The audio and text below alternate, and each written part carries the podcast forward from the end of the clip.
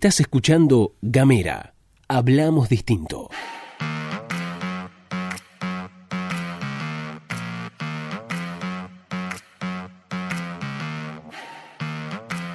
Buenas, buenas, buenas, buenas, ¿qué tal? ¿Cómo les va? Bienvenidos, bienvenidas, bienvenidas a La Pastilla de Gamera, este noticiero diario que distribuimos de lunes a viernes. Mi nombre es Gastón Lodos y la compañera Luz Escarpati hoy no estará presente. A aquellos fans de Luz Escarpati, denominados, autodenominados en realidad Escarpatitos, les cuento que ya volverá ella por ahora. Yo les contaré en unos minutos nada más las noticias.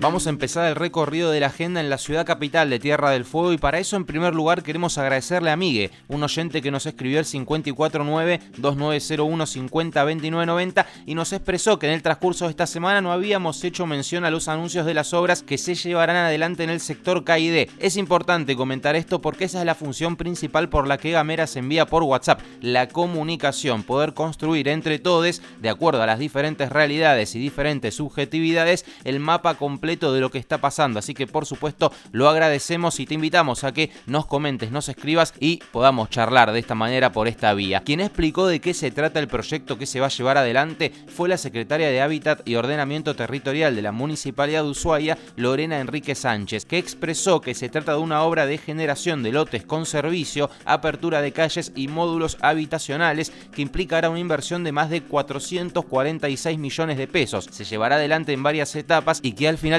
comprenderá a 700 familias. En diálogo con FM Masters, con la colega y amiga Connie Ojeda, Enrique Sánchez explicó en qué consistirá la primera parte de este proyecto. Tiene que ver con una primera etapa de 283 millones de pesos para la apertura de calles y para la consolidación de macizos y parcelas de una nueva expansión urbana con 94 módulos de vivienda para reubicación de familias que hoy están viviendo en la zona del CAIDE, que eh, tenemos que sí o sí reubicar para llevar adelante eh, la obra de eh, red de distribución interna de agua y cloaca que firmamos a través de, de ENOSA.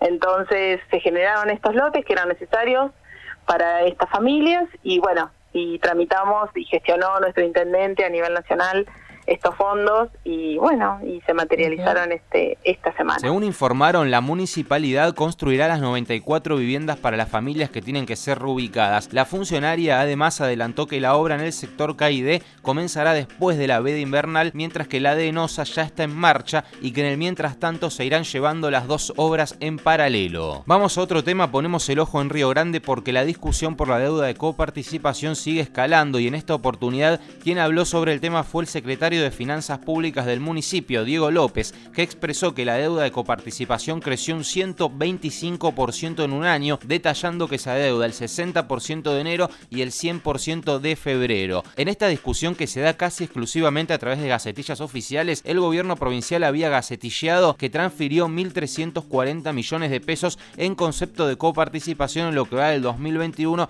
a los tres municipios. Bueno, el gacetilleo siguió y en ese sentido Diego López expresó que los 450 millones de pesos que reclamó Martín Pérez en la apertura de sesiones del Consejo Deliberante de Río Grande son la diferencia entre lo que el gobierno transfirió a la fecha y lo que correspondía transferir. Y según cuenta el diario Crítica Sur, López detalló que 450 millones de pesos equivalen al pago de dos meses de sueldo del personal municipal, al 100% del presupuesto anual del Consejo Deliberante, a la construcción de 15 centros de salud o a 100 cuadras de pavimento. Y ahora si les parece nos vamos a las nacionales, porque miles de personas marcharon en las diferentes provincias de nuestro país para reclamar justicia por el femicidio de Úrsula Bahillo, en el marco de una protesta nacional y exigieron mayor atención judicial a las denuncias presentadas por víctimas de violencia de género en cada distrito, así como medidas concretas que eviten más crímenes de ese tipo. Vamos a recordar que Úrsula tenía 18 años y fue asesinada con 15 puñaladas por parte de su exnovio, el policía Matías Martínez, después de que ella lo denunciara por acoso y violencia en más de una una decena de oportunidades. A la par de las marchas, el presidente Alberto Fernández se reunió en la Casa de Gobierno con los padres de Úrsula y según la madre de la joven, el primer mandatario les prometió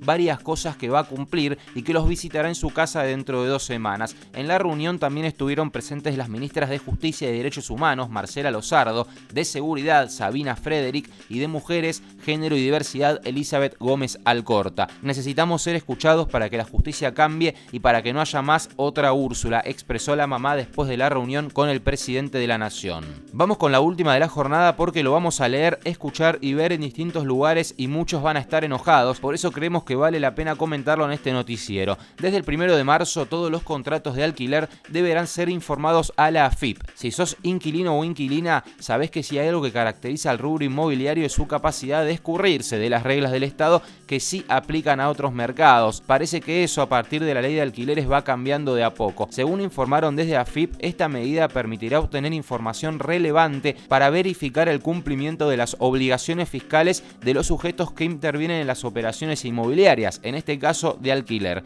La economista Eva Saco explicó en su cuenta personal de Twitter que actualmente, según estimaciones de la misma FIP, el 80% de los alquileres evade impuestos y que la informalidad de los contratos no permite que los inquilinos puedan descargar de ganancias el alquiler. Al registrar los contratos en la FIP, los dueños deberán pagar esos impuestos y los inquilinos afectados por ganancias podrán deducir el pago. En este sentido, para los dueños será obligatorio registrar el contrato, aunque pueden usar intermediarios, como por ejemplo una inmobiliaria, y para el inquilino será voluntario. Me voy, me despido, les agradezco mucho por haberme acompañado hasta acá. Recuerden que si quieren contactarse con nosotros en las redes sociales también pueden darnos un me gusta en arroba gameratdf. Ese nombre está en Facebook, en Twitter y en Instagram. Nos seguimos, nos conectamos y nos vemos mañana.